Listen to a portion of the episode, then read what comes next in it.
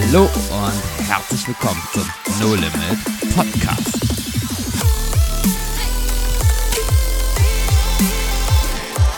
Wo Glauben praktisch dein Leben verändert.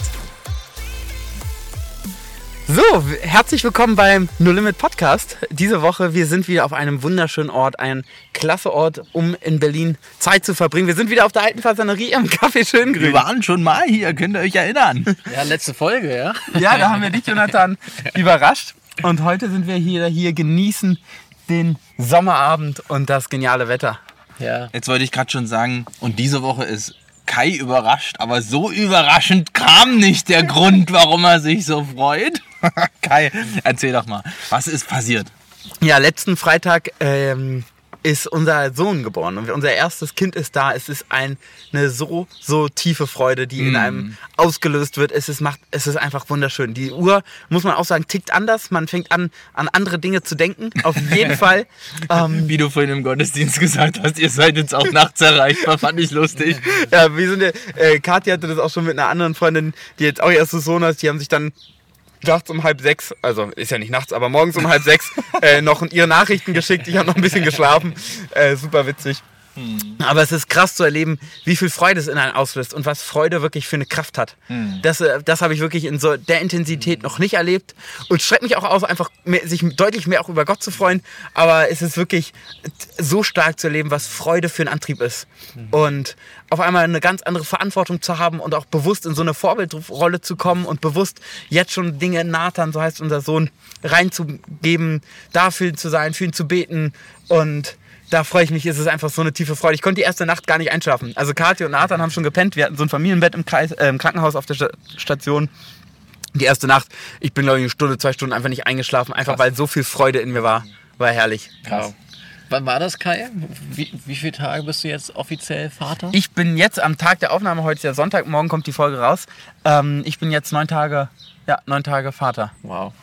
Der neunte, sechste, 23. Stark.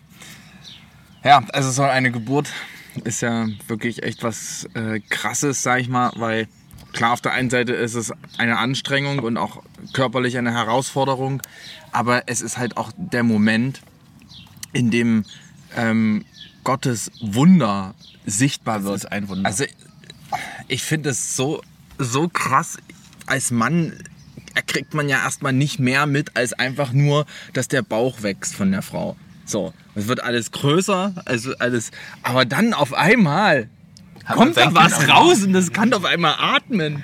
Das kann die Augen aufmachen und das macht und und also pure Faszination. Und auch als als äh, du mir dann deinen Nathan vorgestellt hast, also die Frauen werden das definitiv nicht so bestätigen, aber ich habe meine Tochter ist jetzt anderthalb und dann dachte ich so, oh krass, ist der klein. Kathi wird das bestimmt anders sehen. Aber doch, sie denkt auch irgendwie auf der einen Seite klein, auf der anderen Seite doch so groß. ey, aber so klein und, und alles ist dran. Ne? Ist, alles ist dran. Wir hatten im äh, Krankenhaus gab so eine Liste von der äh, Komponenten, die in der natürlichen Muttermilch sind und Komponenten, die in der künstlichen Muttermilch sind. Und die andere, also es war wirklich das Zehnfache. Wahnsinn. Zehn bis zwanzigfache. Wahnsinn, was Gott, also es ist ein reines, reines Wunder. Ja. Das glaube ich, ja. Was ich total spannend fand in der Schwangerschaft und jetzt auch in der Zeit darum, und haben auch viele so gefragt und es hat auch Katja so beschäftigt, boah, wie geht man so mit den Schmerzen um, die ganze Veränderung, gerade auch so die erste Schwangerschaft. Man kann, man, es gibt ja nichts, womit man vergleichen kann. Also wir, äh, man fragt sich ja auch als Mann, mit was kann man es als Erfahrung irgendwie selber vergleichen und alle sagen, alle Frauen sagen, gar nichts, gibt nichts. Und das ist eine un, also man kann es mit nichts vergleichen, wurde mir als Mann herzugetragen. Aber was ich spannend fand, bei meiner Frau mitzuerleben, die ist, so, wie immer, es liegt so viel im Kopf. Und die ist mit diesem Mindset reingegangen, ähm, mit jeder Wehe kommt Nathan näher. Und nicht, oh nee, Schmerz. Und Josef, wir hatten uns doch letztens unterhalten, wenn man mit immer so grundsätzlich so einem negativen Mindset in Dinge reingeht, dann werden Dinge schwerer. Wenn ich mir denke, oh meine Geburt, das wird, was, wie, wie ist das mit dem Schmerzen? Äh, soll ich doch einen Kaiserschnitt machen oder was auch immer? Ähm, wird's häufig auch irgendwie so ein bisschen self-fulfilling prophecy mäßig real, weil man sich in die Gedanken so reingibt. Ich finde, es ist so ein bisschen wie beim Autofahren. Also man, also gerade bei Fahranfängern ist es ja ganz extrem, dass man äh, immer sagt, guck nach vorn, guck dahin, wo du ähm, hinfahren willst. Ja. Weil, weil sobald du nach rechts guckst, fährst du auch nach rechts. Und Ja. ich, das finde ich halt äh, gerade auch in diesen Dingen so heftig, dass das, was man ständig so fokussiert, immer anvisiert, das, das wird auch zur Wahrheit oder das wird auch zu, zum Bestandteil deines Lebens. Und wenn du immer eine Schwere prognostizierst über deinem Leben und immer eine, ähm, ja, eine Traurigkeit und immer eine ähm, Tiefe, die, die so nicht gesund ist, dann, dann wird es auch, ähm, ja, dann wird es auch Realität in deinem Leben. Dann wirst du es auch so erleben müssen.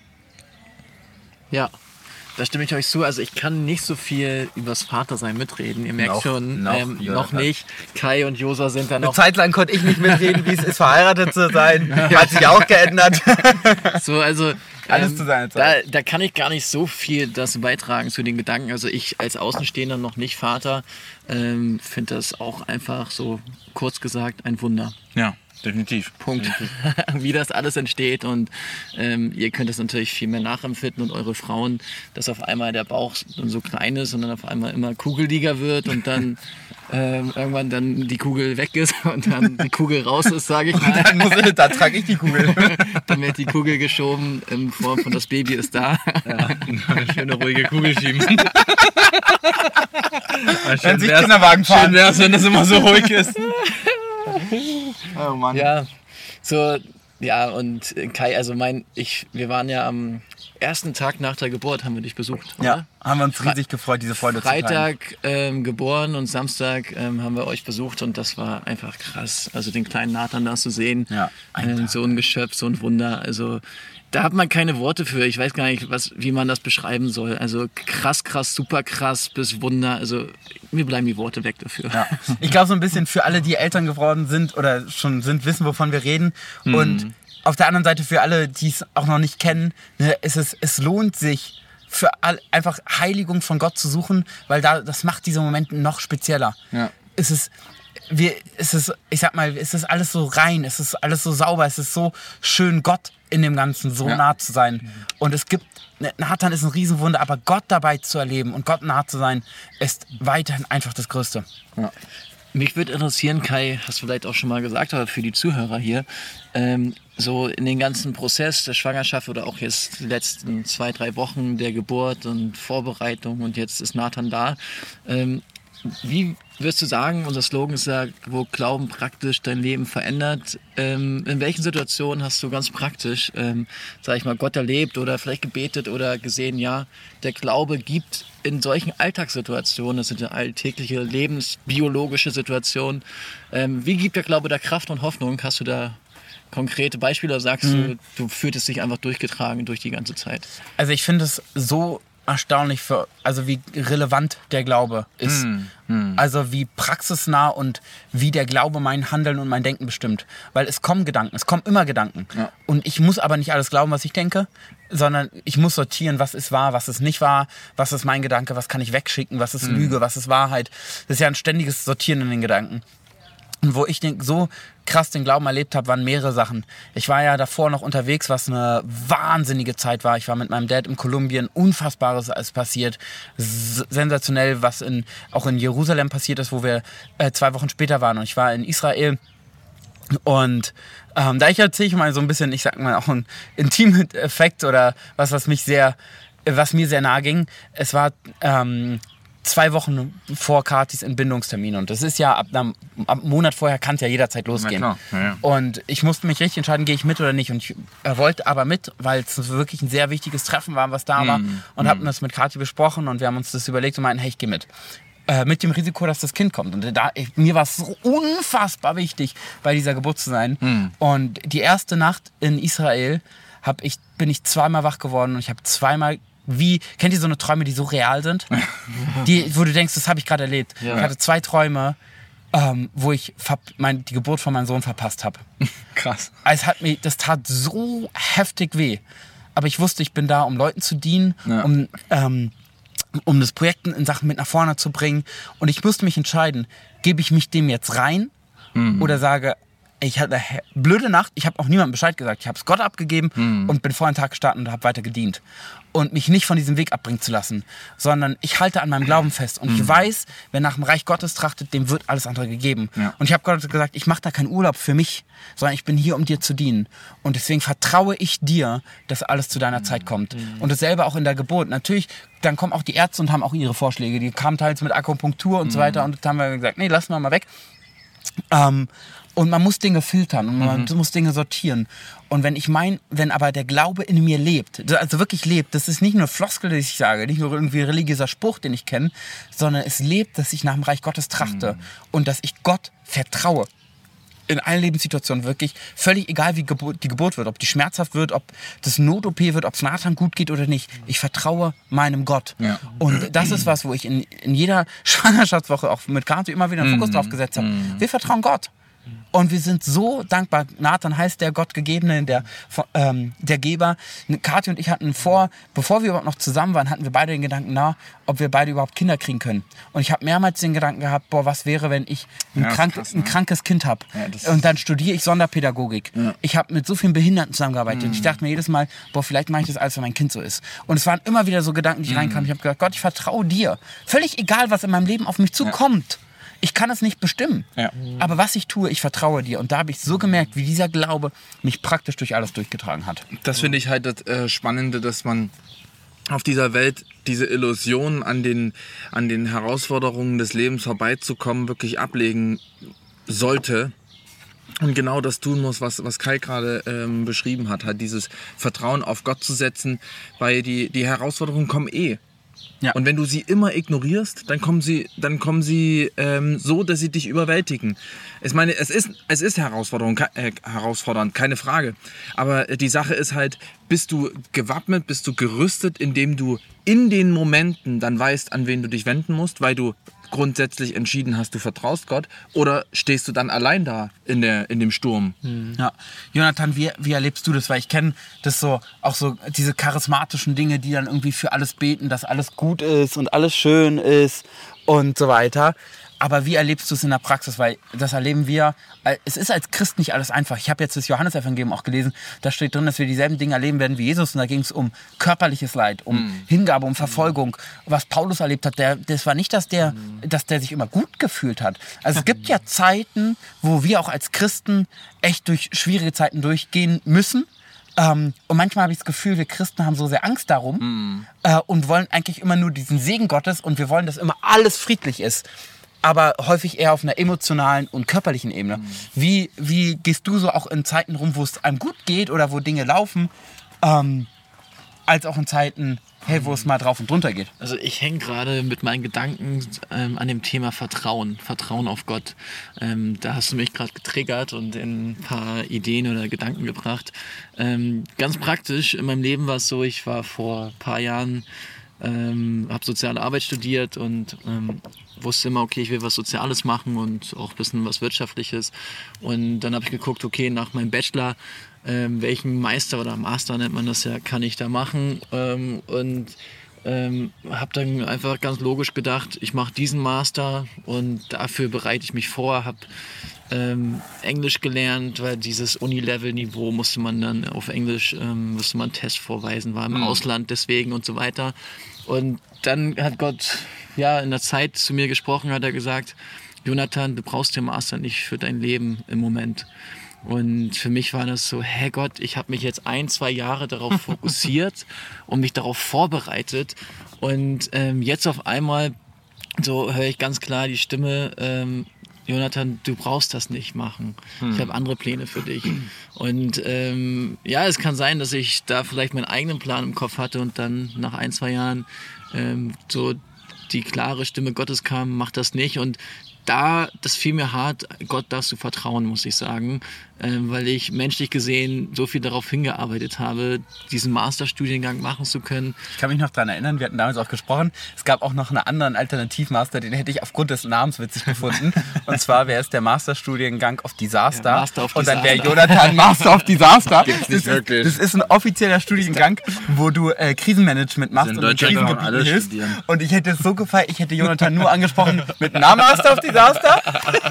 Weil das halt offiziell der Titel war. Ja, das war, also genau, das war zwischen ja. Non-Profit-Management in Berlin und der Master of Disaster Mhm. in Skandinavien.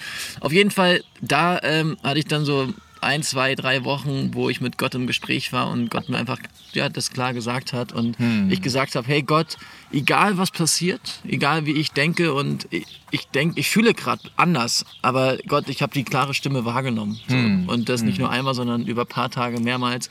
Ich vertraue dir und ähm, heute, das ist zweieinhalb, drei Jahre später ähm, bin ich hier auf einem Hof, wo ich was Soziales mache, wo ich den Hof leite hier ähm, und wirtschaftlich, das, was ich auch so ein bisschen neben dem Studium gelernt habe, ähm, BWL, dass ich das alles zusammen hier integriere und dafür brauche ich kein Master. Da brauche ich einfach nur menschliches Geschick, bisschen soziale Kompetenz und ein bisschen wirtschaftliche Kompetenz und die hat Gott mir die letzten Jahre gegeben und auch in mein Herz gelegt.